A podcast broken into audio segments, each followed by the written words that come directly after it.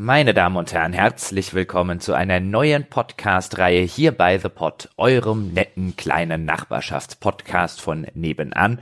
Und heute, heute möchte ich anfangen, Schätze zu bergen. Deswegen heißt diese Podcast-Reihe auch Jochens Schatztruhe, denn da will ich einen Blick hineinwerfen und ans Tageslicht bringen einige Spieleschätze, die mir im Laufe der letzten Jahr, drei Jahrzehnte so ungefähr sehr ans Herz gewachsen sind und die noch nicht in jedem Retro-Podcast von hier bis Feuerland Mitte durchgenudelt wurden, sondern die unter dem Radar fliegen, die ein bisschen in Vergessenheit geraten sind, nach denen kein Hahn mehr kräht und das völlig unverdienterweise, denn die haben das Retro-Rampenlicht redlich verdient. Und dann dachte ich, wäre es nicht super, anstatt dass ich hier alleine sitze, dass ich mir so einen Partner in Crime zulege, so einen kleinen Sidekick und ähm, wenn dieser Sidekick dann auch tatsächlich diese Spiele, die ich hier vorstelle, noch nie gespielt hat, teilweise noch nicht mehr davon gehört hat und wusste, dass sie existieren. Und der setzt sich dann hin und spielt mal eine oder zwei Stunden rein und dann treffen wir uns und setzen uns zusammen und reden über meinen Spieleschatz. Und dann dachte ich, wäre es nicht noch toller, wenn dieser jemand Dom Schott wäre. Hallo Dom. Hallo, ich freue mich hier dabei sein zu dürfen, hab aber auch ein bisschen Angst, weil das sind ja, wie du schon gesagt hast, alles Schätze aus deiner Schatzkiste. Und ich stehe jetzt hier und guck dir so quasi über die Schulter rein in diese Truhe und ich kann es jetzt schon sagen, bei ein, zwei Dingen, die hier drinnen liegen, äh, denke ich mir, äh, kannst du behalten. ist okay, nimm's dir ruhig, es ist okay, ich kann auch ohne damit leben. Also ich hoffe, wir gehen hier am Ende immer noch so gut gelaunt miteinander raus, wie wir reingegangen sind. Äh, ja, ach, ach hallo. das glaube ich schon. Äh, es ist ja, ja auch tatsächlich das, das Interessante, wie gut ähm, sind Dinge gealtert, beziehungsweise wie gut funktionieren sie für jemanden, der mit Spielen völlig anders aufgewachsen ist als ich und eine völlig andere Spiele Vita hat und für den vielleicht der keine Ahnung, vierte Teil einer Reihe nicht wirklich der vierte Teil einer Reihe wie für mich gewesen ist, weil ich eins, zwei und drei gespielt habe, sondern der heute zum ersten Mal zum Beispiel auf diese Reihe drauf guckt. Mhm. All das sind interessante Dinge und Perspektiven, die wir hier in dieser Reihe besprechen wollen. Wir haben uns schon eine Reihe von, haha, eine Reihe, eine Reihe von Spielen äh, aufgeschrieben und äh, vorgenommen für die ersten paar Episoden und da bin ich sehr, sehr gespannt, was der Dom dazu zu sagen hat und ich freue mich natürlich, endlich mal aus ausführlicher über diese Spiele hier im Podcast reden zu können. Und den Auftakt, den macht verdientermaßen ein Spiel namens Arcanum. Dom, hattest du von der Existenz von Arcanum schon je gehört, bevor ich zu dir gekommen bin und gesagt hat, lass uns über Arcanum reden? Gar nichts, völlig neu. Arcanum, äh, ein, ein isometrisches Rollenspiel, mir völlig unbekannt aus dem Jahr 2001. Da war ich äh, zwölf Jahre alt ähm, und habe, glaube ich, damals vor allem zu dem Zeitpunkt, ich glaube, noch Point-and-Click-Adventures nachgeholt und Age of Empires gespielt. Das war so meine Zeit. Ich habe auch mal geguckt für den Kontext. Das ist in einem Jahr erschienen, als auch das erste Halo erschienen ist, Silent Hill 2, GTA 3. Also äh, in ferner Vergangenheit liegt das. Mir war das völlig unbekannt. Und ursprünglich, äh, Transparenz, hatten wir überlegt, ob wir ein Altbier so richtig ein ausgewachsenes zu Arcanum machen. Und ich bin richtig froh, dass wir jetzt stattdessen damit in der Schatzkiste gelandet sind, weil das Spiel äh, soweit ich davon schon mir was angucken konnte, äh, hat auf mich einen ganz schönen Eindruck gemacht. Ich habe das Gefühl bekommen, und darüber werden wir heute bestimmt auch noch sprechen, man kann mit diesem Spiel sehr, sehr viel Zeit verbringen und es wird eine gute Zeit. Das sind so meine ersten Gedanken. Das dazu. sind auf jeden Fall keine falschen Gedanken, Dom, denn man kann, ja, ja man kann mit diesem Spiel wirklich sehr, sehr, sehr viel Zeit verbringen. Also wenn man alles machen möchte, alle Nebenquests abgrasen, alle Geheimnisse entdecken, würde ich schätzen, 60 bis 80 Stunden stecken da schon drin. Boah. Das Ding ist ein richtiger Brocken und es flog eben in diesem äh, Jahr 2001 am 21. August erschienen in Nordamerika. Übrigens auch ein Release-Datum, das heute niemand mehr wählen würde für seine Spiele. ähm, das, äh, da, da sieht man noch schön, dass das früher äh, nicht ganz so durchprofessionalisiert wurde, was so Vertrieb, Marketing, Release-Zeiträume angeht. Wie gesagt, 21. August 2001 erschienen und schon damals sehr, sehr unter dem Radar geflogen. Das ist ja so ein bisschen die Zeit, über die wir hier reden, die goldene Ära der isometrischen Rollenspiele, Baldur's Gate 2 und Konsorten. Und Arcanum, obwohl es in mancherlei Hinsicht meiner, meines Erachtens nach besser ist als seine, äh, als seine Zeitgenossen, auch wenn unter dem Strich, wenn man alles betrachtet, bestimmt auf so einer möglichst objektiven Art und Weise ein Baldur's Gate 2 da immer noch ein Tick besser ist. Ich mag Arcanum viel lieber. Arcanum ist eines meiner absoluten Lieblingsrollenspiele und der Grund, einer der Gründe, gibt eine Reihe von Gründen, aber einer der Gründe steckt schon im Untertitel, denn das heißt nicht nur Arcanum, sondern auf Englisch of Steamworks and Magic Obscura oder auf Deutsch von Dampfmaschinen und Magie. Wir haben es also mit einem Steampunk-Setting zu tun völlig faszinierend. Ein, ein Schauplatz, der Ritter mit Radschlosspistolen und Magie und, und Feuerschwertern zusammenbringt. Das ist was, was man heute gar nicht so häufig sieht, ne? Ich habe mal überlegt, das Einzige, was mir so aus der Hand heraus einfiel, war Elex, aber habe ich jetzt nicht gespielt und ehrlich gesagt steht das jetzt auch nicht ganz weit oben auf der Liste. Aber das ist so ein Schauplatz, den fand ich sehr faszinierend. Der wird ja auch schon in diesem wunderbaren Intro-Video so schön angekündigt. Da sieht man einen Ritter mit einem Schwert stürmend auf einen anderen Ritter und der zieht so eine Pistole und schießt. Und damit ist im Grunde alles klar. Und das finde ich sehr faszinierend. Was ich noch mal kurz zurückgehen mhm. will, ähm, das Jahr 2001, ähm, zwei Dinge. Zum einen, mir ist immer noch nicht so richtig, also ich weiß, das eigentlich, also intellektuell, aber auf einer emotionalen Ebene habe ich immer das Gefühl, 2001 da noch so ein isometrisches Rollenspiel rauszubringen, das ist doch eigentlich dann altbacken gewesen, oder? 2001, aber dann, wenn man dann so nachguckt, die Release-Daten von den großen Rollenspielklassikern, die sind da gar nicht so weit weg. Also so weit weg ist es gar nicht Arcanum von dieser Zeit der Rollenspiele, wie du es gerade gesagt hast. Und ich finde das immer wieder überraschend, gerade wenn man sich dann wieder in Erinnerung ruft, dass es dasselbe Jahr, in dem Halo erschienen ist, Silent Hill 2, GTA 3. Ein Jahr später soll eines der besten Rollenspiele der Weltgeschichte erscheinen, nämlich Dungeon Siege. Das ist immer sowas, wo ich mir dann denke, ich habe ja, mich verschluckt. Ja, ah, das ist dann immer sowas, wo ich mir denke, das ist eigentlich fühlt sich so an, als wäre die Spielewelt schon ein Kapitel weitergegangen. Aber du hast völlig recht, isometrische Rollenspiele waren da noch ein mhm. Ding. Ne? Das, äh, du hast auch, das ist auch eine sehr schöne Beobachtung, weil isometrische Rollenspiele waren noch ein Ding und ich habe es vorher so die goldene Ära genannt, aber die Ära hielt nicht sonderlich lange, denn jetzt mhm. äh, äh, marschieren wir wie in den in den ganzen, ganzen Jahren da drum herum, um die Jahrtausendwende, auch die Jahre davor schon wir marschieren hier in einem nahezu exponentiellen technischen Fortschritt mit sieben Meilenstiefeln richtig in Richtung 3D. Und man sieht das auch an dem, an dem Entwickler von Arcanum, Troika, wie sie hießen. Die haben 2001 Arcanum rausgebracht, dann 2003 nochmal mit Temple of Elemental Evil ein äh, auf Dungeons and Dragons basiertes auch ISO-Rollenspiel und äh, 2004, das war also schon länger in Entwicklung, gab zwei Teams damals bei Troika, also die sind schon relativ schnell nach Arcanum umgeschwenkt auf ein echtes 3D-Rollenspiel, wenn man so will, nämlich mhm. Vampire Bloodlines. Und die zweite Frage, die ich schon angekündigt habe, war, wie bist du denn eigentlich auf dieses Spiel aufmerksam geworden? Du hast schon gesagt, das ist damals offenbar unterm Radar so ein bisschen geflogen. Wie ist denn, wo warst du denn im Leben, als Arcanum erschien und warum hast du es gespielt? Ich war in meinem Leben damals bei der PC Games und äh, mein Kollege, der Daniel Kreis, hat Arcanum getestet. Der war genauso ein Rollenspielliebhaber. Ist er vielleicht heute noch, hab den schon ewig nicht mehr gesehen, aber war genauso ein Rollenspielliebhaber wie ich. Und ich weiß nicht mehr, warum er es getestet hat und ich nicht. Ähm, ich habe allerdings irgendwie nicht in Erinnerung, dass ich da äh, irgendwie mit Klauen äh, bewährt äh, an, an, in der Redaktionskonferenz sa saß und sagte, ah, meins, meins, meins. Und der, der Daniel hat dem so eine ähm, eine, ne ordentliche, ich glaube, es war eine hohe 70, so eine 79, sowas, irgendwas in dem Dreh hat er dem Ding gegeben, ähm, weil er halt gesagt mhm. hat, es ist in vielerlei Hinsicht, und da werden wir heute noch drauf zu sprechen kommen, einfach, einfach schlechter als, äh, als seine Konkurrenz, so insbesondere Baldur's Gate 2, was ja ziemlich weit, weit oben hängt. Aber er, ich weiß noch, er hat mir damals gesagt, ähm, Jochen, spiel das unbedingt, wenn du die Zeit hast, du wirst es lieben. Ja, er mochte das, glaube ich, auch viel mehr als die Wertung, die er ihm damals gegeben hatte. Da wir reden da ja auch noch über völlig andere Wertungskosmen als heute.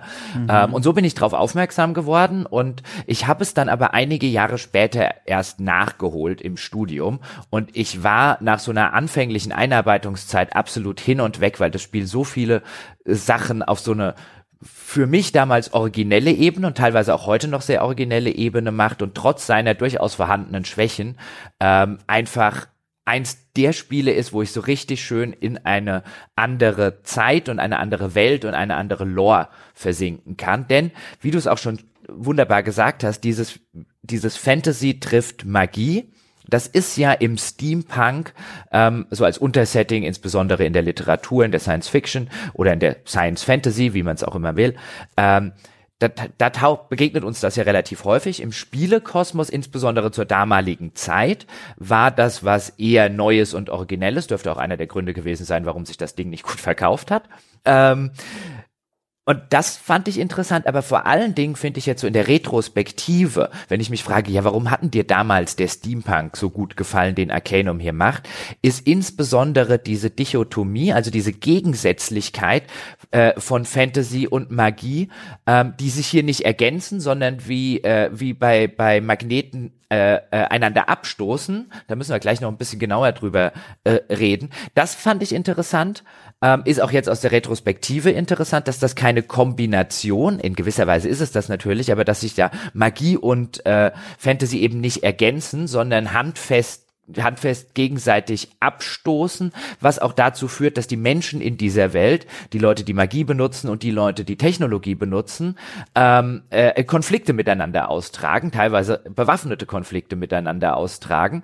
Und ähm, wir haben es hier so zu tun. Letztlich, was die, glaube ich, gesagt haben und was ich als Kniff einfach total super finde, stell dir eine Fantasy-Welt vor, mit all den Sachen, die da drin sind, ja, mit, mit den unterschiedlichen klassischen Fantasy-Rassen äh, wie Gnome und Zwerge und es gibt Elfen. Stell dir einfach ein High-Fantasy-Setting vor und dann denke, jetzt passiert bei denen eine industrielle Revolution.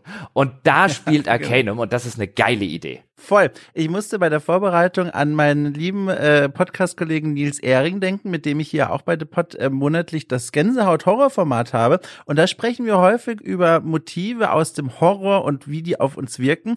Und Achtung, langer Bogen, aber er lohnt sich hoffentlich. Und da hatten wir mal eine Folge zum Grotesken. Und grotesk ist ein wunderschönes Wort, wie ich finde, im Deutschen und beschreibt eine Art von, von Präsentation oder Dinge, die wir sehen und wahrnehmen, die eigentlich nicht zusammengehören sollten, aber deswegen, weil sie doch zusammengehören, uns faszinieren und wir nicht mehr den Blick abwenden können. Also zum Beispiel, ähm, ein schönes Beispiel ist so, ist, ist Body Horror oder irgendwelche Monster, die so halb Mensch, halb Tier sind. Das ist, sind groteske Wesen im Horror. Man sieht die, man guckt die an und man versucht das irgendwie zu begreifen. Das Unterbewusstsein versucht die in Schubladen einzuordnen und zu sagen, wow, was ist das hier eigentlich? Wie können wir das, wie gehen wir damit um? Und Arcanum und seine Spielwelt hat mich genau daran erinnert. Das ist so eine groteske Kombination aus Industrialisierung und High Fantasy und das Ergebnis ist eines, ich kann nicht mehr weggucken. Ich find's furchtbar faszinierend und nachdem ich jetzt als Mensch privat schon sehr viel so Fantasy-Literatur konsumiert habe und mit diesen Tropes und, und Top Boy und diesen ganzen Themen, die da verwendet werden, vertraut bin, bin ich hier jetzt auf Situationen gestoßen, die ich so noch gar nicht kennengelernt habe. Ein Beispiel, Oger, die in großen Raffinerien und Industriewerken arbeiten müssen, zwangsarbeiten müssen. Das sind so Dinge, die hier zusammenkommen, wo ich dann davor sitze und mir denke, ha, das fühlt sich irgendwie frisch an und jetzt habe ich das Gefühl, darüber möchte ich erstmal nachdenken. Und dieses Groteske, was für mich Arcanum ausstrahlt, mit seiner Spielwelt, finde ich hoch faszinierend. Ab der ersten Minute, im Grunde sogar schon ab dem Intro. Und ähm, was wir ja, was wir ja auch noch haben, ist, dass das ähm, bei Arcanum einmal natürlich die, das Szenario narrativ umgesetzt wird. Du hast jetzt schon ein schönes Beispiel mit den, mit den Ogern zum Beispiel, die irgendwo in einer industriellen mhm. Fabrik schuften müssen, also so nicht nur Thematiken von wegen äh, Frühzeit der industriellen Revolution oder hier eine industrielle Revolution, die über ein Fantasy-Reich oder eine Fantasy-Welt hereinbricht, wie so eine Naturgewalt, ähm, sondern natürlich auch so Sachen wie der aufkommende Kapitalismus, der halt ja untrennbar mit äh, der industriellen Revolution ähm, verknüpft ist. Den haben wir hier auch in der Darstellung der Spielwelt. Also es gibt ein Königreich in der Spielwelt, das sich halt sehr dieser industriellen Revolution verschrieben hat, einfach weil die sehr viele Dinge mitbringt, die im täglichen Leben einfach das Leben ein bisschen erleichtern, wie zum Beispiel Züge, die durch die Spielwelt fahren.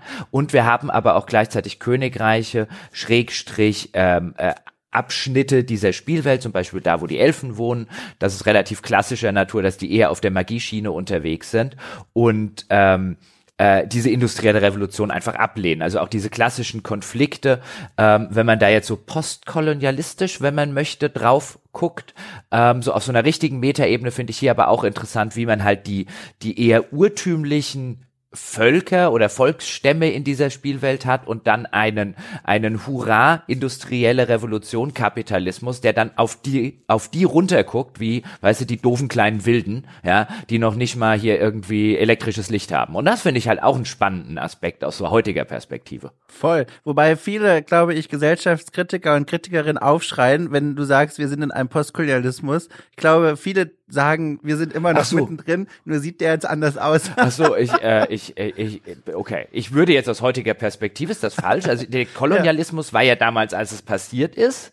Und ja. klar kannst du jetzt argumentieren, dass in Teilen der Welt immer noch Kolonialismus geschieht, das würde ich gar nicht abstreiten wollen, aber auf so diese ja. Perspektive dieses Kolonialismus, den das hier abbildet, ist ja auch egal. Ja. Ja, auf jeden Fall ja. war nicht, ist nicht böse gemeint, was ich will nicht, äh, will nicht sagen, dass nicht immer noch kolonialistische Tendenzen an, an vielen Stellen herrschen ja. würden. Ja. Ähm, und dann hast du diesen Konflikt, der sich halt auch narrativ in der Spielwelt äußert, der sich äh, ästhetisch mhm. in der Spielwelt äußert, weil dann die Städte in dem industriellen äh, Königreich halt sehr, ähm, sehr an so ein viktorianisches London zum Beispiel erinnern, aber teilweise auch durchaus dreckig und schmutzig.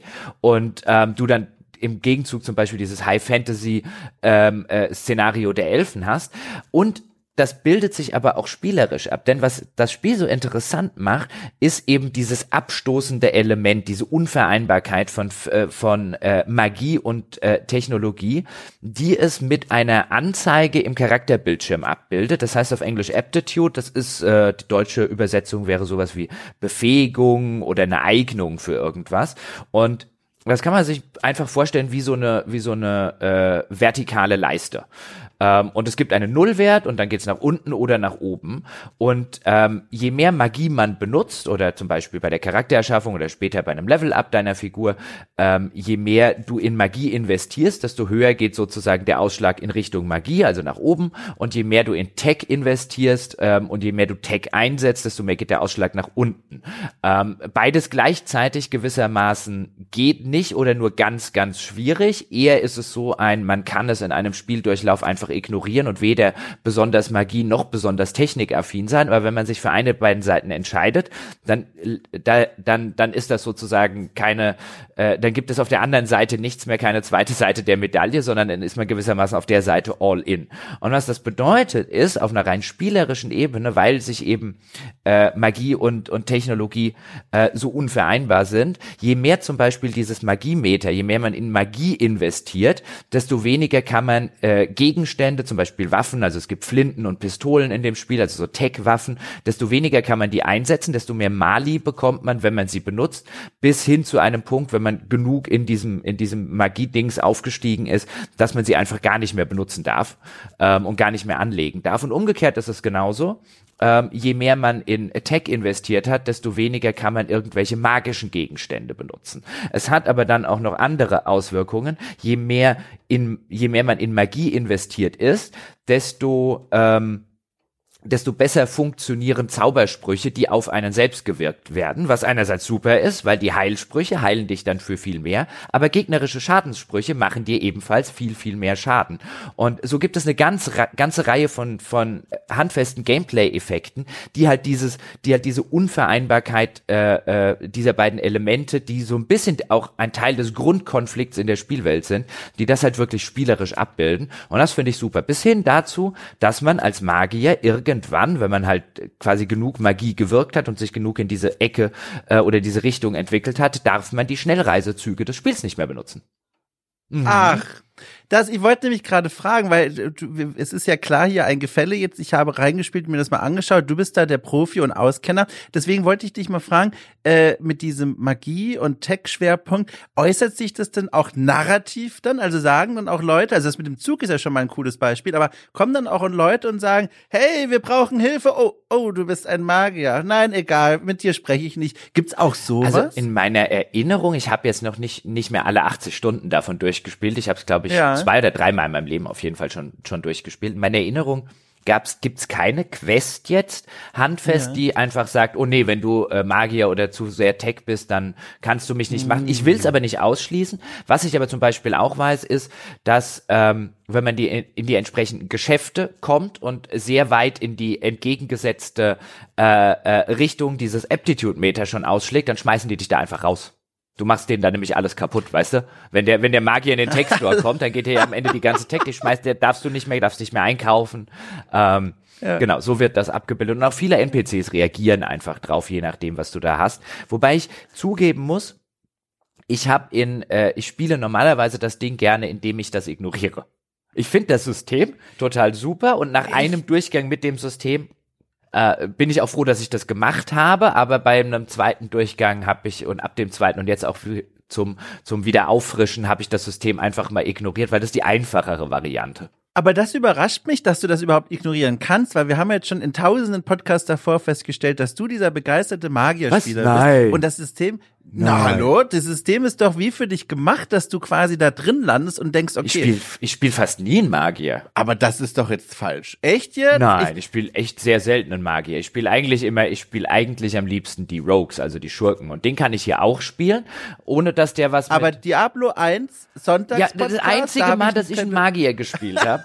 so, oh Mann, ey, okay, dann, okay, dann vergiss ich. Warum dachte ich, ich glaube, das war der letzte Eindruck, den ich hatte, jetzt äh, jüngst chronologisch quasi Deswegen hat sich das jetzt so festgezeckt. Na gut, dann ist klar. Dann sind wir, dann geht's dir wie bei mir, weil ich habe natürlich sofort die Axt in die Hand genommen und bin an diesem Meter völlig vorbeigerauscht. Ist mir komplett egal in dem Spiel. Und das kann, ich finde das aber ganz nett, dass man das auch einfach kann. Man kann auch einfach sagen, mich interessiert ja. dieser Konflikt nicht. Dann kann man aber auch halt einfach bestimmte Sachen nicht machen ähm, oder bestimmte mhm. Zaubersprüche erlernen. Also ich würde zum Beispiel unter dem Strich, es gibt zum Beispiel Teleport-Zaubersprüche, die halt viel, viel, viel praktischer sind als alles andere, als jede, als jede Lokomotive, die da durch die Spielwelt führt. Äh, aber dann musst du halt handfest auf der anderen Seite sozusagen die, äh, äh, äh die Sachen in Kauf nehmen, wenn du dich halt so weit in die Magie rein skills, dass du das tatsächlich benutzen kannst mit den Teleport-Zaubern.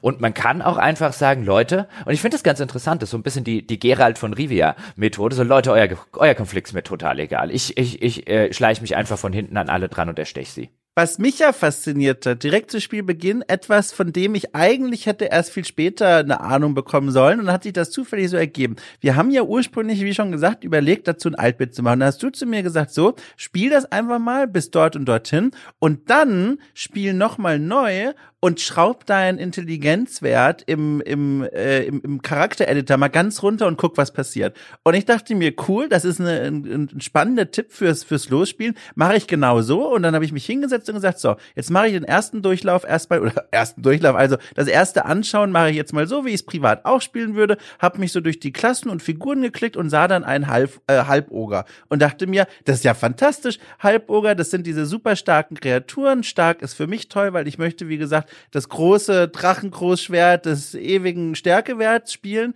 Äh, ich brauche keine Magie, ich brauche keinen Fernkampf, immer draufhauen und viel Gesundheit. Perfekt. Starte ich in die Spielwelt und dann stellt sich heraus, im allerersten Gespräch des Spiels bereits, äh, die Halboger sind die mit der niedrigen Intelligenz. Was nämlich passiert ist, ist, dass nicht nur mein Oger quasi kaum einen geraden Satz rausbringt, wunderbar, sondern dass auch die Spielwelt um mich herum sofort bemerkt, dass ich ein richtiger Doofbackenmensch bin äh, und dann entsprechend auf mich reagiert. Und das war so ein wunderbarer Moment, weil ich hatte damit gar nicht gerechnet, dass der niedrige Intelligenzwert, ich hätte es schon sehen können im, äh, im Editor, aber dass der niedrige Intelligenzwert gekoppelt ist an den Ogre und ich dann schon automatisch den Run gestartet habe, den du mir als zweites empfohlen hast, nämlich als super Dumpfbacke, die auch von der Außenwelt, und das finde ich so faszinierend, als solcher erkannt wird. Und da gibt's Szenen, da kommen dann NPC-Leute äh, zu dir und, und führen dich zu irgendeinem Gespräch hin und dann sagt dein Begleiter, hey, soll ich das vielleicht für dich machen? Weil ich glaube nicht, dass du das gut hinkriegen wirst. Und das ist einfach fantastisch. Und auch das geht sogar so weit, dass das Questlog, das mein Charakter führt, auch in dieser Dumpfbackensprache geführt wird. Er kriegt kaum einen Satz zusammen. Die kompliziertesten Motive der Spielwelt werden heruntergebrochen auf eins, einfachste Bilder. Das habe ich so in einem modernen Rollenspiel schon lange, lange, lange nicht mehr erlebt. Und das hat mich für das Spiel direkt gewonnen. Das fand ich einfach so toll. Ja, der, der Dump-Dialog-Durchgang. Äh, ähm, äh, wie er von, von Fans so ein bisschen genannt wird. Ähm, der, also ich habe jetzt kein ganzes Spiel äh, mit dem, mit dem, äh, mit einem niedrig Intelligenzcharakter gespielt, aber das kann man schon relativ lange machen äh, und, und ja. sich dabei königlich amüsieren, weil sie eben, wie du schon gesagt hast, selbst in Details wie äh, dem Quest-Journal, ähm, was, äh, was auch in anderen durch, also ohne niedrige Intelligenz aus Sicht des eigenen Charakters verfasst ist, wie so ein Tagebuch, der sich da Notizen drin macht, bis hin dazu, ähm, dass dort immer noch übrigens die Informationen drinstehen. Nur halt, nur Ja. halt in, äh, verpackt in äh, den Dialog von jemandem, der ziemlich dumm ist, aber sich überhaupt nicht bewusst ist, dass er ziemlich ziemlich ziemlich dumm ist. Ähm, und das ist das ist fantastisch dass du quasi das das komplette Spiel ähm, es hat nicht alles einen anderen Dialog aber es sind sehr sehr viele Dialoge die sie dann angepasst haben die sie dann geändert haben weil die die die Spielwelt und die NPCs dann darauf reagieren. Relativ am Anfang schon jetzt können wir so ein bisschen in die Story einsteigen weil ganz am Anfang es ist ja so dass du der einzige Überlebende eines Zeppelin-Absturzes bist und der Zeppelin wurde von irgendwelchen äh, äh, seltsamen Maschinen mit, äh, sieht aus, als würden da Orks drin sitzen, ähm, so, ja, rudimentäre Kampfflugzeuge könnte man sagen. Man denke mal vielleicht so an Erster Weltkrieg, äh, Erste Weltkriegskampfflugzeuge. Die schießen den Zeppelin vom Himmel. Ähm, man ist der einzige Überlebende und äh, kurz bevor er stirbt, äh, gibt einem ein Mitpassagier, ein Gnom, einen Ring in die Hand und sagt, man solle ähm, die ja, den Inhaber dieses Ringes finden. Das ist total wichtig und so weiter. Ähm, und äh, so, so endet das Intro und dann befinden wir uns an dieser Absturzstelle als einziger Überlebende und dann kommt ein Typ auf uns zugerannt. Wir finden dann später raus, dass der Virgil heißt und der sagt, uh, ich kann es gar nicht glauben, du bist ja der Auserwählte, ja, äh, äh, und, und, und äh, mehr oder weniger anfängt das sofort zu huldigen, denn anscheinend gab es irgendwann mal in dieser, äh, in der Geschichte dieser Spielwelt gab es anscheinend mal einen großen Konflikt zwischen einem, zwischen einem bösen Elfen und einem, einem guten Elfen. Und der Gute heißt Nasrudin. Und es gibt anscheinend eine Prophezeiung, dass Nasrudin eines schönen Tages und auf feurigen Schwimm Schwingen in nebelverhangenen Hügeln wiedergeboren werden soll. Und jetzt war der Virgil, der Anhänger der Religion ist, die an diesen ganzen Zinnober glauben, da zufällig in der Nähe, oder war er vielleicht gar nicht so zufällig, Dinge, die wir später rausfinden oder vielleicht nicht rausfinden, ja, und auf feurigen Schwingen, ja, äh, Zeppelin-Absturz, hier groß gebrannt, äh, das ganze Ding, während es abgeraucht ist, in nebelverhangenen Hügeln. Die Stadt, die unmittelbar quasi äh, in der Nähe dieses, dieser Absturzstelle liegt, heißt Shrouded Hills, ja, also Oh mein Gott. Deswegen ist der Virgil, der völligen, völ- völligen Überzeugung, diese, diese, dieser Typ in der, oder der, der Nasrudin, der wiedergeboren werden soll, der kannst ja nur du sein. Also ist das so eine auserwählten Geschichte? Oder ist es wirklich eine auserwählten Geschichte? Oder ist das alles nur noch eine Runde Quatsch? Und und und das will ich an dieser Stelle gar nicht spoilern. Und auch an dieser äh, Sequenz, der erste Dialog, der dann im Spiel stattfindet, wenn man sich mit dem Virgil unterhält und natürlich irgendwie keine Ahnung hat, was das hier mit irgendwelchen Auserwählten und so weiter auf sich haben sollte, ähm, ist, wenn man dort einen Charakter eben mit sehr niedriger Intelligenz spielt, dann bemerkt Virgil das sehr früh und reagiert mit einem, ach du Scheiße, musste der Auserwählte wirklich im Körper eines Dummkopfs wiedergeboren werden. Ja, das ist echt nett. Ich habe dann auch mal, da komme ich ja später noch dazu, auch mal mit anderen Figuren noch mal den Start gespielt und auch einer, der jetzt normal intelligent ist, äh, intelligent ist. Und da spricht man dann plötzlich ganz anders mit ihm selbstverständlich. Und da kann man dann, wenn man als Mensch spielt, zum Beispiel ihn dann auch darauf hinweisen, nachdem er da sein Referat gehalten hat, kann man dann sagen, ja, aber ich bin doch gar kein Elf. Wie passt das denn zusammen? Und dann sagt der Vergil da, ja, in der Prophezeiung hieß es, dass auch irgendwas nicht ganz stimmen wird. Und dann passt das ja wieder. Und das, ich muss dir aber auch sagen, Jochen, so cool ich das finde mit diesen ganzen Details und man merkt ja wirklich, da wurden an viele Optionen gerade zu Beginn gedacht, mit welchem Charakter man da reinstartet in diese Welt. So eine ganz, also ich saß jetzt nicht am Mausrädchen und dachte mir, geil, auf diese Geschichte habe ich Bock, weil zum einen werde ich reingedrückt in so eine auserwählten Geschichte, die auch vom Spiel schon als gewollt nicht so ganz glaubwürdig äh, gezeigt wird. Und dann habe ich auf der anderen Seite noch den Ring jetzt am Finger stecken, den ich irgendwo abgeben soll. Und das sind, das sind zwei so, so Motivationen rein ins Abenteuer. Ach, ich weiß nicht. Also ich, ich hatte Lust auf das Spiel und war sehr neugierig. Das hat dann alles schon gepasst. Aber das ist jetzt nicht so eine, so eine Exposition, sage ich mal, so ein Startpunkt ins Spiel, wo ich mir denke, boah, geil. Eins von drei Pokémon suche ich mir aus und dann wäre ich der beste Pokémon-Trainer der Welt. Nee, das ist hier so, ja, okay, gut, dass ich sowieso Bock habe. Also Moment, Moment, Moment, Moment. Zwischen ähm, ich bin der Auserwählte, der äh, ein, ein ganzes Reich vor die Wiedergeburt des Auserwählten, das ein ganzes Reich äh, äh, äh, beschützt oder eine, eine, eine ganze Welt beschützen muss vor der, vor der, vor der Wiederankunft meiner, meines, meiner argen Nemesis, den ich vor tausenden von Jahren schon besiegt habe. Und hier sind drei Pokémon. Würde ich jetzt nicht als allererstes sagen, hier sind drei Pokémon, ist der bessere Spieleinstieg. Ja, ist viel geiler. Guck mal, du bist elf Jahre alt, gehst du dem alten Mann ins Labor alleine, suchst dir eins von drei äh, gefährlichen Monstern aus und dann sagt er so, und jetzt hau ab ins hohe Gras mit dir. das ist doch viel geiler. Nee, aber auch ohne Quatsch, das war so, weil das Spiel, das, das, also ich hatte den Eindruck zumindest, dass selbst wenn man normal intelligente Figur spielt, das schon so ein bisschen durchscheinen lässt. Na, ob das wirklich so stimmt mit der Prophezeiung. Das ist ja auch cool, weil das ja auch direkt so mit diesem klassischen Trope bricht, dieses Du bist der Auserwählte. Alle haben auf dich gewartet. Aber es ist für mich persönlich jetzt keine starke Motivation gewesen zu sagen, okay, Vergil, ab geht's, Rucksack packen, wir gucken uns die Welt jetzt mal an. Das war mir so ein, ja, ich gehe mal mit dem Flow mit und schau auch einfach mal. Übrigens super lustig. Bei mir ist im ersten Durchlauf Vergil direkt im Startgebiet gestorben und das Spiel ging trotzdem weiter. Dann dachte ich mir, okay, die Prophezeiung hat sie wohl erledigt. ja, also ganz hat sie sich nicht erledigt, aber jetzt kommst du auf was zu sprechen. Also zwei Sachen. Erstens, ähm, ich stimme dir zu, der Einstieg, was, was so die, die, die Narration angeht. Ich meine, ich finde das mit dem Zeppelin-Absturz einziger Überlebender finde ich, finde ich stark, weil, weil halt am Anfang was passiert, was halt auch total super in diese Welt reinpasst. Aber dann stimmt schon im, im ersten, in der ersten Stadt, in die du dann ähm, automatisch gehen musst, äh, findest du relativ wenig noch raus. Also der, der, der Hook äh, des Plots, ähm, äh, der Haken, der sich da am besten idealerweise irgendwie in den, in, in, den, in den Spannungsempfindungsteil deines Gehirns festsetzt, der ist am Anfang nicht so sonderlich gut. Ähm, ja. Und das dürfte vielleicht auch einer der Gründe äh, sein, warum das Ding in der, in den, in der Rezeption, ähm, auch in der Presserezeption Rezeption eher so als, ah ja, ist guter Durchschnitt, äh, äh, mhm. geflogen ist, weil man erinnert sich dasselbe wie heute, äh, wie viele der, der Tester haben das 80 Stunden lang gespielt, das ist überhaupt nicht vorstellbar, ja. äh, auch zur damaligen Zeit nicht gewesen. Ähm, äh, aber im, im weiteren Verlauf äh, des Ganzen würde ich schon argumentieren, das ist jetzt vielleicht nicht die beste Fantasy, äh, Schrägstrich, äh, Science Fantasy, Schrägstrich, Steamwork, äh, äh Steampunk-Geschichte, die ich je äh, äh, gespielt oder gelesen habe, aber die ist schon echt, echt, echt solide. Und spätestens, wenn man dann halt mal rausfindet, okay, wer war denn derjenige, das ist dann so der nächste größere Schritt, wem gehörte denn der mhm. Ring, was waren das für eine Figur und dann eben auch dieser Grundkonflikt dieser Spielwelt, äh, äh, sehr, sehr stark mit, äh, mit reinkommt.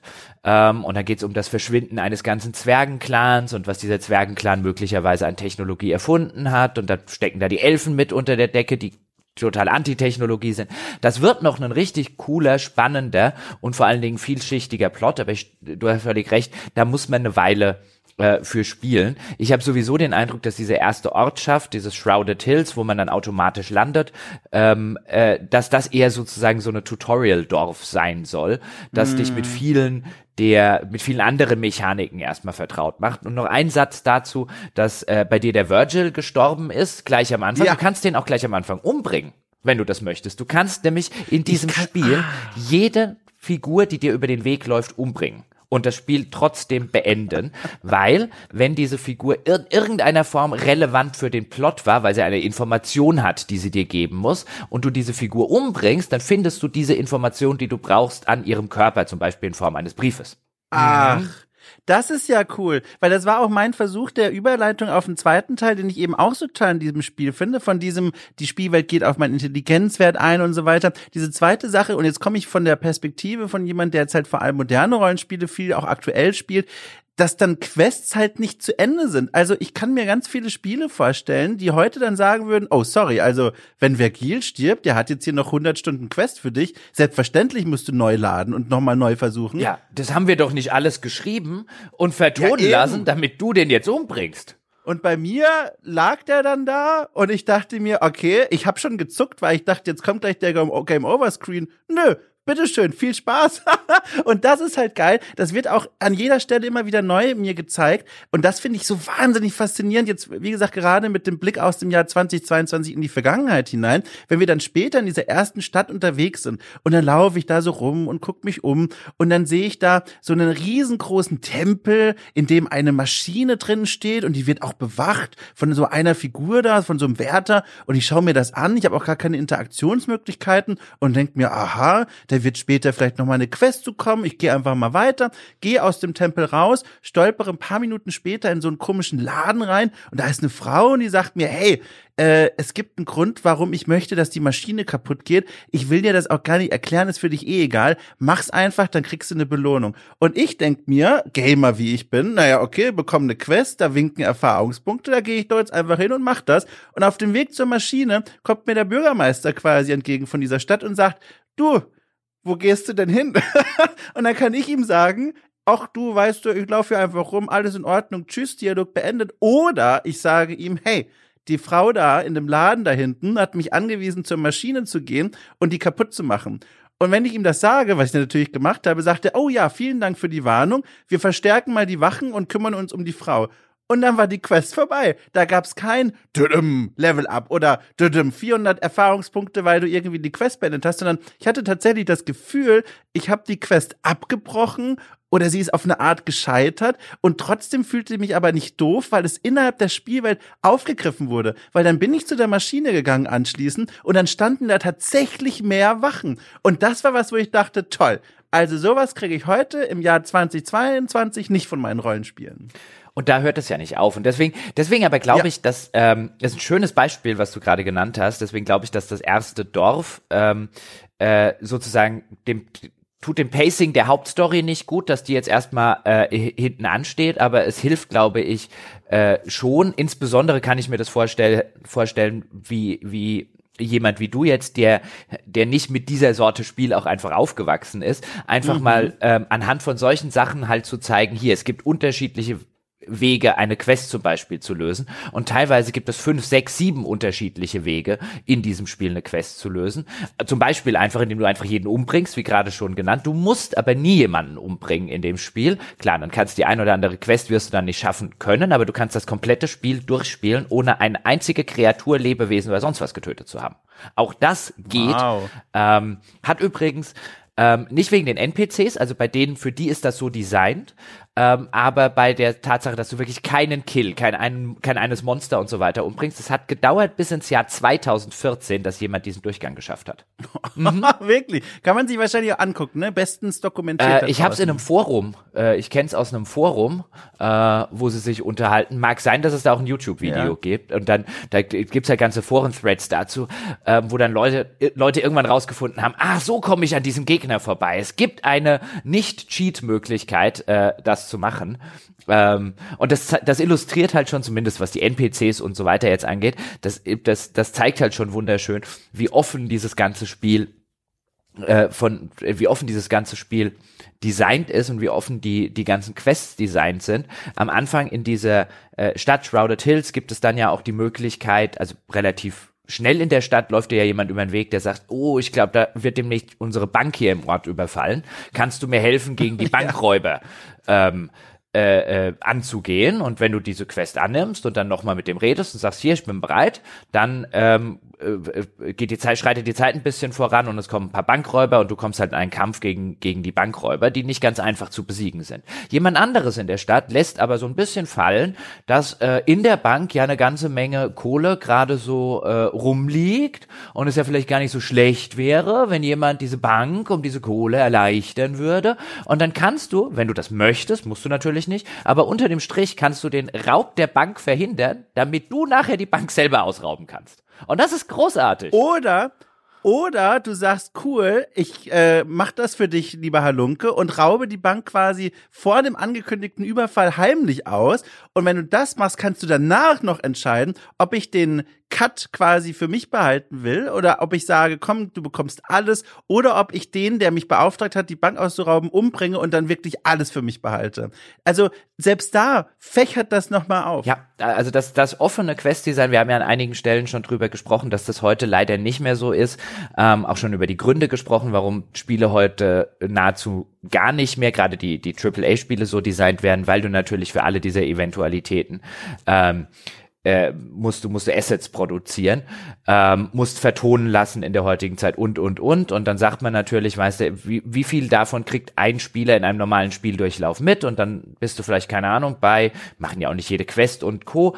Äh, bist du vielleicht was weiß ich, wenn er es dann durchspielt bei 60 Prozent des Contents, des insgesamt Contents, die er gesehen hat, und dann kommt man natürlich, wenn man nur so eine Preis-Leistungs- äh, denke oder nur die wirtschaftliche Denke hat, kommt man natürlich schnell dahinter zu sagen, dann rentiert ja nicht Content zu produzieren, den äh, äh, so, den eine geharnischte Anzahl unserer unserer Spiele nie im Leben zu Gesicht bekommen. Und hier, ich finde halt hier hat, hast du ein, ein, ein wunderschönes Beispiel bei Arcanum, wie gut das halt sein kann, äh, dass das früher äh, noch gemacht wurde, weil es da natürlich deutlich billiger war. Man musste nicht alles, äh, man musste nicht alles vertonen lassen. Assetproduktion und so weiter war war teilweise längst nicht so teuer, nicht mal ansatzweise so teuer wie heute. Und bei Arcanum hast du halt ein Spiel, in das auf dieser Ebene so viel äh, Liebe zum Detail reingeflossen ist, wie schon genannt hier mit dem mit dem äh, niedrige Intelligenzdialoge. Ja, die, das komplette Tagebuch, das sind unter dem Strich. Ich will gar nicht wissen, wie viel wie viel Zeichen und wie viel Worte das sind, die einfach jemand oder mehrere mehrere Autoren dann nochmal gesagt hat, schreiben wir nochmal um, nur für die ganz wenigen Leute, die dieses Spiel nicht nur mit einem Niedrigintelligenzcharakter anfangen, sondern es auch wirklich 60, 80 Stunden lang durchspielen. Ich meine, wie hoch dürfte der Anteil dieser Menschen sein? Wahrscheinlich nicht mal ein Prozent. Mhm. Und gleichzeitig hat bei all dieser Liebe zum Detail das Spiel gerade zu Beginn, was ich da gespielt und gesehen habe, sowas unausgereiftes, so ein, auch so ein schlechtes Balancing einfach, was ich aber aus heutiger Sicht dann so charmant finde. Was ich meine, ist nämlich folgendes. Ich habe meinen ersten Spieldurchlauf, wie schon beschrieben, als Halbohr gestartet und der ist halt super mit Stärke-Sachen. Da habe ich ihm natürlich hier eine große Keule in die Hand gegeben, kurz darauf auch ein Schild und da habe ich diese Kämpfe, die man übrigens rundenweise oder in Echtzeit machen kann, äh, äh, problemlos immer gut bestanden, weil du musst ja einfach nur zum Gegner hin, draufklicken, dann wird hinter den Kulissen ausgewürfelt, ob du triffst oder nicht und so klappt das dann schon. Und in meinem zweiten Durchlauf dachte ich mir, okay, jetzt will ich mal gucken, wie sich das Spiel anfühlt mit einer komplett anderen Klasse und habe mir so einen Bogenschützenmeister da gestaltet, also wirklich eine Figur, die von ihren Werten darauf ausgelegt ist, mit dem Bogen zu schießen. Super gut. Habe das Spiel gestartet und dann kam der erste Kampf und das war, da habe ich mich gefühlt, wie weiß ich nicht, Detektiv äh, Dominikus. Ich saß vor meinem Monitor und drückte auf den Gegner. So. Und meine Figur, ihr habt ganz genau hingeguckt, doch, mir kann keiner was sagen. Ich hab, meine Figur nimmt den Bogen, spannt ihn und zieht einen Pfeil drauf und schießt und nix passiert.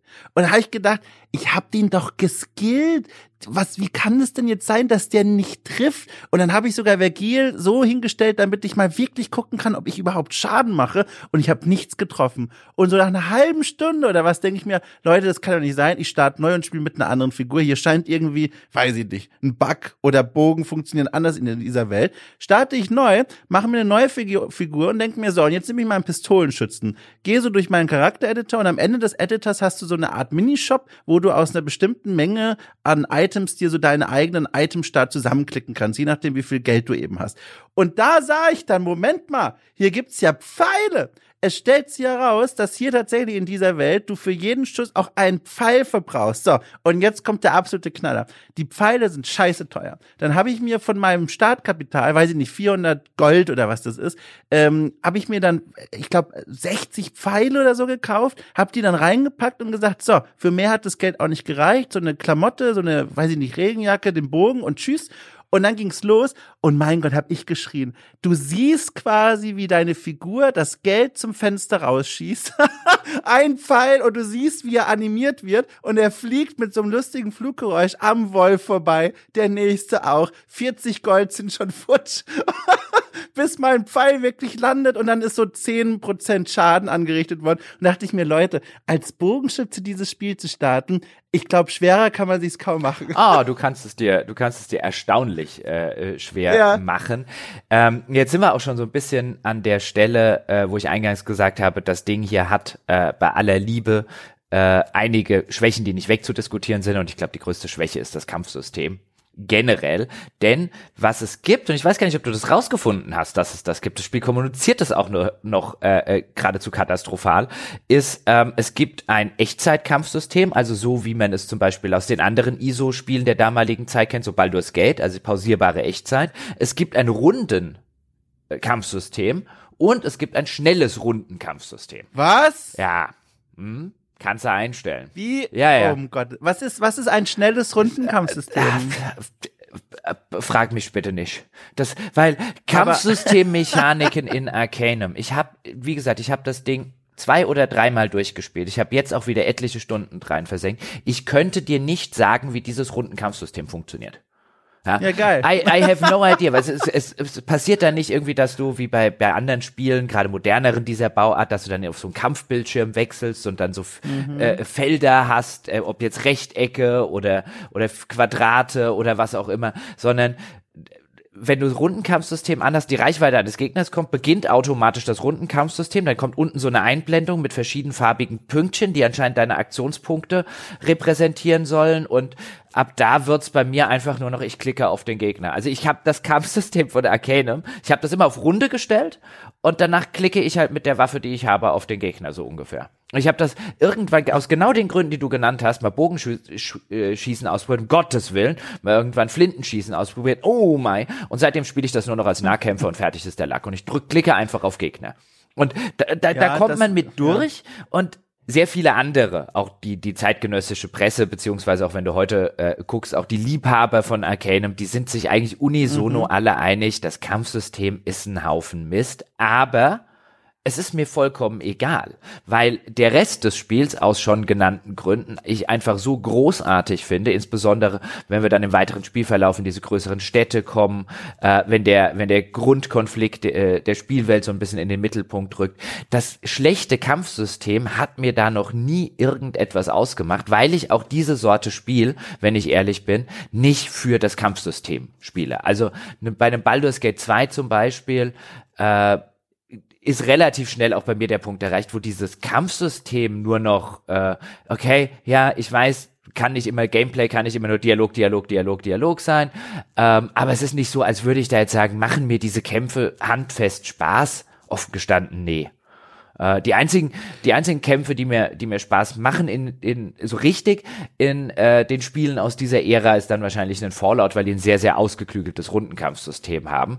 Wo, mhm. Womit ich nur sagen würde, das Kampfsystem von Arcanum ist ein Haufen Mist, aber es ist egal. Es ist, äh, ich habe es auch in der Rundenkampf-Modus äh, dann gespielt, weil ich dann in einem Arcanum-Forum, da hat irgendjemand vor zwölf Jahren mal gefragt, hey Leute, wie mache ich das denn am klügsten als Bogenschütze? Weil mein, mein Bogenschütze verschießt Pfeile super schnell und manchmal sind Pfeile noch in der Luft, obwohl der Gegner schon tot ist, weil die Schussgeschwindigkeit zu hoch ist und haben alle geschrien, hier mach Rundenkampf, weil sonst äh, schießt du dich quasi ins finanzielle Minus. Habe ich gemacht und dann festgestellt, also ich unterstreiche komplett, was du auch gesagt hast, das ist so ein bisschen Quatsch, aber es ist auch wahnsinnig lustig. Ich habe schon lange nicht mehr so lustige Kämpfe in einem Rollenspiel erlebt. Da passieren nämlich so Dinge wie, wenn Vergil, ja, unser Begleiter von Anfang an, ein Magier, ein Heiler auch, wenn er versucht, mich zu heilen und aber dabei so wenig Mana hat, dass er ins Minus äh, kommt mit seinem Heilspruch, dann fällt er um. Und dann hatte ich Szenen, da lag er auf dem Boden, weil er mich versucht hat zu heilen.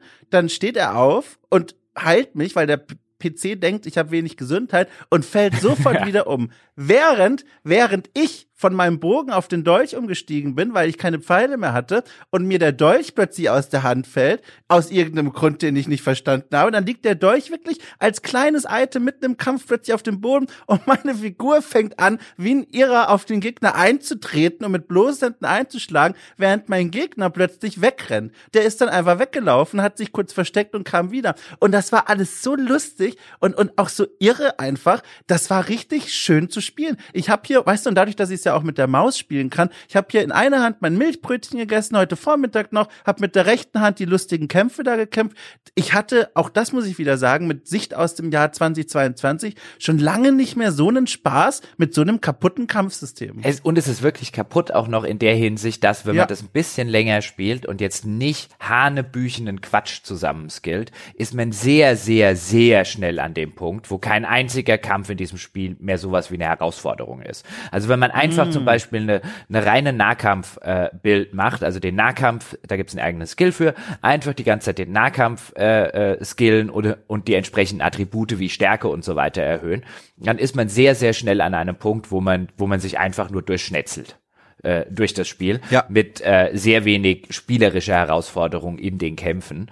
Ähm, Und das ist natürlich musst du das als handfesten Nachteil, wenn man über dieses Spiel äh, spricht, nennen. Ähm, man kann aber dann eben auf der subjektiven Ebene einfach sagen, und ich finde, das, das sollte man hier zumindest bis zu einem gewissen Grad sagen, dass die Qualitäten inhaltlicher Natur, mit der Liebe zum Detail, all die Dinge, über die wir gesprochen haben, hier finde ich weitaus das äh, miese Kampfsystem überstrahlen. Und ich würde jederzeit sagen, weißt du, gib mir gib mir das statt dem geilen Kampfsystem. Weißt du, wenn ich mich entscheiden müsste, ist es natürlich ein bisschen mm, ein mhm, falsches mm. Dilemma, aber wenn ich mich entscheiden müsste, würde ich immer sagen, gib mir diese fantastisch designte Welt mit einem tollen Lore-Unterbau, mit vielen interessanten Figuren, mit vielen interessanten Quests, die ich auf ganz unterschiedliche Arten und Weisen lösen kann. Ähm, weißt du, wenn ich dafür den Nachteil des schlechten Kampfsystems in Kauf nehmen muss, äh, dann, dann soll es mir recht sein. Ich würde sogar sagen, der mangelnde Anspruch des Kampfsystems ist sogar in diesem Kontext noch, äh, noch, äh, noch was Gutes. Äh, weil, wenn ich mir überlege, diese, diese nicht gut designten Kämpfe wären auch noch anspruchsvoll und schwierig. Genau, um, um Gottes, Gottes Willen. Ähm, und interessanterweise hat ja dann Arcanum bei ihrem Nachfolgerspiel, äh, Temple of Elemental Evil, haben sie genau das Gegenteil gemacht von dem, was Arcanum ist. Temple of Elemental Evil hat mit die besten Rundenkämpfe, die es in äh, Spielen aus der damaligen Zeit äh, äh, gegeben hat, wenn nicht sogar das Beste. Das könnte man, glaube ich, verargumentieren in dem Fall. Aber es hatte halt quasi keine Story und das bisschen, was da war, war scheiße. Und deswegen ist Temple of Elemental Evil nicht in meiner Schatztruhe finde den Namen ganz schön schrecklich. ich habe es gerade mal gegoogelt. Das sieht ja gar nicht so schlimm aus wie befürchtet, aber The Temple of Elemental Evil, das klingt so, wie wenn man in der Comedy, äh, wenn man so ein, so ein Klischee-Videospiel nennen muss und dann würde man das so nennen. Ein komischer Name. Ja, ganz entsetzlich. Und das hat sich, glaube ich, noch schlechter verkauft als Arcanum und äh, ist noch ja. mehr in Vergessenheit geraten. Und da könnte ein, was ja. ein anderer Jochen, der auf andere Dinge Wert legt, ja, der könnte jetzt in seine Schatztruhe greifen und Temple of Elemental Evil raus rausholen und um durchaus sehr, sehr plausibel erklären, warum das eines deiner Lieblingsspiele ist, weil es ein fantastisches Kampfsystem hat. Äh, ich möchte noch kurz was erzählen, äh, weil es fühlt, fühlt sich schon ganz furchtbar danach an, als würdest du schon so auf die Oberschenkel klopfen und so sagen und mich zur Tür bitten ich und diesen, diese Runde hier. Nichts liege mir ferner, als dich rauszuschmeißen, aber du musst jetzt schon ja. gehen. Ja. ja, genau. Aber mein Zug kommt ja auch. Nee, ich muss eine Sache noch sagen, das passt jetzt auch wieder nur so halb irgendwo rein, aber so ein bisschen nochmal, das fasst nochmal, nee, lass es mich so frame. Das passt nochmal fa fast wunderbar zusammen, was ich an diesem Spiel so toll finde. Eine kleine Anekdote, die ich noch erlebt habe und die so ein bisschen auf dem aufbaut, was ich hier alles schon über Arcanum erzählt habe. Wir erinnern uns, erstes Spiel Stadt Halboger war cool, total toll, Nahkampf, alles super schön. Zweiter Run, Bogenschütze, wo ist mein Geld und wo sind meine Pfeile? Und jetzt der dritte Run, der ist mir, glaube ich, am liebsten gewesen. Das ist mir am, am meisten in Erinnerung jetzt geblieben. Da habe ich dann mir gedacht, jetzt weiß ich ja im Grunde alles über dieses Spiel. Jetzt kann ich von Anfang an direkt die richtigen Entscheidungen treffen und mache folgendes. Ich spiele als Pistolero quasi, als hätte ich Fallout 1 vor mir und stelle mir im Charaktereditor jetzt eine Figur zusammen, die spezialisiert ist auf Pistolen, also hier eine Pistole, mit der sie schießt und setze all mein Budget dafür ein, nachdem ich alle Werte geskillt habe für Pistole, dass ich dann nur maximal Munition habe und die Pistole. Und ich habe mir keine Kleidung gekauft. Die Kleidung, die ich von Anfang an habe, habe ich verkauft, um noch mehr Budget für Munition zu haben und bin dann mit 105 Kugeln, glaube ich, losgelaufen. So. Und jetzt kommt der absolute Knaller. Das hat super funktioniert. Die Kämpfe mit der Pistole waren wesentlich einfacher als mit dem Bogen. Die Waffe hat in dem Early Game, sage ich mal, zu früh, früh zu Spielbeginn echt gut funktioniert. Dann kam ich in die Stadt und jetzt kam noch mal so ein kleiner magischer Moment, weswegen ich Arcanum echt auch mal gerne durchspielen möchte. Stichwort Liebe fürs Detail und Aufmerksamkeit, was der Spieler oder die Spielerin eigentlich macht. Ich kam ins Hotel, dorthin werden wir als allererstes geschickt, weil Vergil sagt, hey, ne, da ist mein Chef und mit dem sollten wir mal sprechen, nachdem du hier bei uns jetzt angekommen bist in der Spielwelt. Und dann gehen wir dahin und bevor wir zum Zimmer eigentlich kommen, steht da schon so eine kleine Gruppe an Leuten im Vorraum, sage ich mal, bei der Rezeption. Und diese Leute in meinem ersten Run haben kaum mich, äh, mich bemerkt, die haben auch nichts gesagt. Nur ein Halboger, der an der Rezeption mitstand, hat mir so einen, so einen anerkennendes Grummeln äh, zuge, zugebrummt. Also da sagt das Spiel, der Halboger erkennt, dass du auch ein Halboger bist und begrüßt dich so auf seine Art. Und jetzt im dritten Run, als ich da reinkam, nur in Unterwäsche, sagte sowohl der Hotelbesitzer, ey, hast du nicht Lust, dir auch mal was anzuziehen? Während der Halboger sich quasi vor mir aufbaute und sage, sagte, es kann doch nicht sein, dass du so rumläufst. Zieh dir sofort was an. Und dann hatte ich in der Dialogmöglichkeit, die sich darauf aufgebaut hat, die Möglichkeit, ihn zu provozieren und zu sagen, nö, Ich bleib genauso wie ich bin. Habe ich gemacht und dann ging der Ore auf mich los und nach einem Schlag mit seiner Waffe warf er die weg oder das Kampfsystem sagte, okay, wir legen das jetzt beiseite und trat mich dann zu Tode. Der trat sowohl Vergil als auch mich in einer Rage zu Tode, weil ich nackt ins Hotel reingegangen bin. Und das war so toll. Auch das wieder habe ich so in einem Rollenspiel schon lange nicht mehr erlebt. ja, aber das ist ein schönes Beispiel für die großen äh, Stärken von Arcanum. Und ja. ganz ehrlich, wenn ich, wenn ich, äh, wenn ich jetzt auf so moderne Vertreter gucke, wie, wir haben ja vor nicht allzu langer Zeit in das, ähm, na, wie hieß es doch gleich? Pathfinder. Um Gottes Willen, das ist ja schon ewig uh. her. Ja, Pathfinder, genau, ja. richtig, ja ein paar Monate ist das erst her. Und wenn ich das jetzt mit, ja. mit, äh, solchen modernen Vertretern vergleiche, auch das Torment, äh, äh, mhm. das Torment nicht ist ja kein Remake, sondern das Torment 2, äh, was sie gemacht mhm. haben, ähm, auch die Wastelands, äh, so gerne wie ich jetzt auch den, den, den letzten Teil gespielt habe, ja. das hier ist, das Arcanum ist für mich das, das deutlich, deutlich stärkere Spiel. Es hat natürlich an manchen ja. Stellen ähm, erstmal hast du das Alter, das natürlich dann eine Rolle spielt, dann hast du, wie beschrieben, insbesondere das, äh, das Kampfsystem, das halt einfach in vielerlei Hinsicht kaputt ist. Ähm, das Spiel fühlt sich an vielen Stellen auch so ein bisschen clunky an, was das ganze Interface angeht. Gibt die Menüs sind Schock, ja, da muss man sich auch erstmal genau. wieder reinlesen. Ähm, also das macht um Gottes Willen nicht alles richtig, aber auf den bei den Dingen, bei den Qualitäten, die mir bei einem Rollenspiel tatsächlich am wichtigsten sind, ähm, überstrahlt es, finde ich, auch noch deutlich sehr viele, auch sehr moderne Genrevertreter. Und deswegen ist es auch ein würdiger Vertreter, äh, ein, ein würdiger Kandidat aus meiner Schatzkiste, um es als erstes dieser Spiele vorzustellen. Das fliegt gerade auf einer narrativen ähm, Weltendesign, Lore-Design, Quest-Design, Charakterdesign, narratives kreatives Charakterdesign meine ich, ähm, ist das, finde ich, auf einer Stufe mindestens mit einem Baldur's Gate 2 und mit einem, mit einem äh, äh, Planescape Torment. Ja, wobei ich Planescape Torment vielleicht noch ein mhm. Stückchen drüber machen würde. Aber es ist, worauf ich hinaus will, es ist erstaunlich, wie das, das auch, dass auch über 20 Jahre später noch sehr wenige Rollenspiele in diesem Subgenre, sehr wenige andere ISO-Rollenspiele erschienen sind, die sich, die sich auf diesen Qualitätsebenen auch nur ansatzweise mit Arcanum messen können. Toll vertont übrigens auch im Englischen, kann man auch mal sagen. Das sind ja immer so Dinge, die fallen erst auf, wenn sie schlecht sind. Also es ist schön vertont, wie ich finde. Vergil auch, die erste Figur im Spiel, er spricht, finde ich, auf eine sehr angenehme, charismatische Art. Und auch der Soundtrack gefällt mir gut. Das Spiel hat so einen, so einen Theme. Ich kann das jetzt nicht nach, also alle sind froh, ich kann das jetzt nicht nachsingen, aber das hat sich sehr schnell in meine Gehörgänge reingegraben. Sehr angenehm. Das gefiel mir auch sehr gut. Ja, und dann sind wir langsam an der oh. Stelle, wo ich auf die Oberschenkel, äh, auf die Oberschenkel klopfe, ja, und so sage. Ja, sehr gut. Okay, ich hab's über, ich hab's jetzt überspannt. Nein, ne, alles gut. Besuch. Alles gut. Ich muss den Menschen da draußen noch sagen, wie man dieses Spiel denn bekommt, ja, und wie sehr viele oh, ja. Spiele, die in dieser Reihe äh, besprochen werden, werden, ähm, bekommt man es auf äh, GOG.com. Es kostet derzeit 5,99 Dollar, warum auch immer Dollar bei mir jetzt eingestellt sind, aber da kann man sich dann vorstellen, also für etwa 6 Euro, meine Damen und Herren, sind sie dabei. Was sie dann noch machen Steam auch, ne? Steam auch. Entschuldigung. Es gibt auf Steam auch. tatsächlich? Ah. Ja, ihr habt's auf Steam mir reingezogen. Äh, toll. Ah, okay. Ähnlicher Preis nehme ich an. Selber, Selber Preis. Preis. Alles klar. Sehen Sie, meine Damen und Herren, ich hätte jetzt instinktiv angenommen, aufgrund des Alters des Spiels, dass das nur bei GOG vorhanden ist. Da haben sie tatsächlich noch Optionen. Ähm, was sie allerdings machen sollten, und ich werde einen Link in diese Beschreibung äh, stecken, ist, sie sollten noch einen äh, High-Resolution-Patch, also einen Patch für hohe Auflösung, wie sie modernerweise ja die ganzen Monitore, die wir hier verwenden, äh, schon längst besitzen und sich bei der Gelegenheit gleich den inoffiziellen äh, Bugfix-Patch, der eine ganze Reihe von Bugfixen behebt, die die Entwickler selbst nie behoben haben. Ich werde einen Link in die Show Notes packen, wo man diesen, diesen Gesamtpatch ja, da hatten, haben nette Fans, haben quasi ein, ein großes Gesamtpatch-Modul gemacht, wo man dann auch einzelne Dinge äh, äh, auswählen oder nicht auswählen kann. Das erklärt sich aber mehr oder weniger von selber. Ähm, laden Sie sich dieses Ding auf jeden Fall runter, nachdem Sie das, äh, nachdem Sie Arcanum gekauft haben. Das macht es mithin überhaupt erst spielbar. Also ohne den High Resolution Patch macht das keinen Spaß. Oder ihr macht so draußen wie ich und habt einfach seit dem Jahr 1998 nicht mehr den Monitor gewechselt und spielt auf dem 800 x 600 Röhrenmonitor. Das geht auch. Das geht auch, aber du, es ist nicht dein Ernst. Nein, natürlich oh, nicht. Ja, aber man, natürlich nicht. Ja.